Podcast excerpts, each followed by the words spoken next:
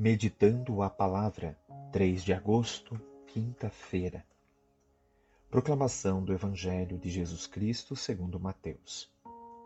Naquele tempo disse Jesus à multidão: O reino dos céus é ainda como uma rede lançada ao mar, e que apanha peixes de todo tipo.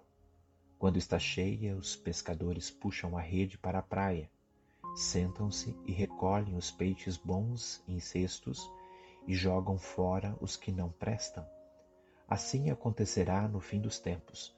Os anjos virão para separar os homens maus do que são justos e lançarão os maus na fornalha de fogo.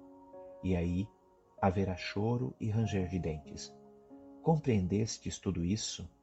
Eles responderam: Sim.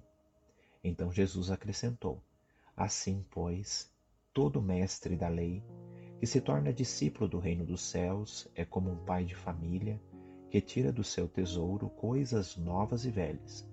Quando Jesus terminou de contar essas parábolas, partiu dali. Palavra da salvação.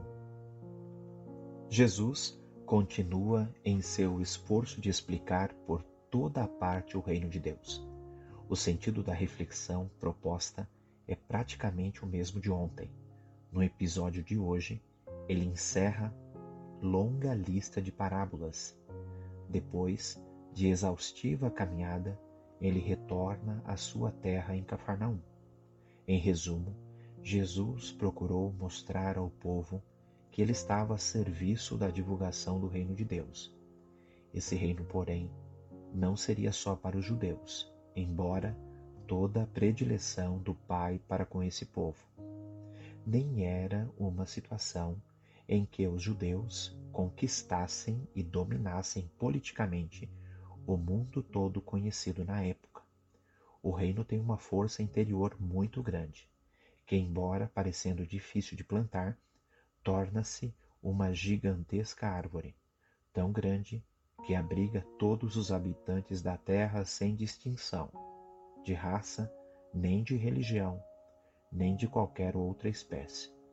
O poder neste reino não é de dominação uns sobre os outros, mas o reino de serviço de todos pelo bem comum.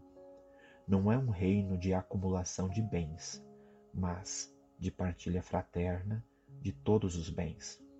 Este reino será dirigido conforme o projeto do Pai acalentado por muito tempo em seu coração e agora revelado em Jesus Cristo. A construção do reino já está em andamento e quando Jesus retornar ao mundo, será instalado definitivamente. E hoje nós, todos os povos da terra, indistintamente, somos construtores do reino de Deus. Nada te perturbe, Nada te amedronte, tudo passa, só Deus não muda. A paciência tudo alcança, quem tem Deus nada falta, só Deus basta. Por intercessão de Santa Rita de Cássia, Deus te abençoe, proteja e guarde. Pai, Filho e Espírito Santo. Amém. Um bom dia a todos.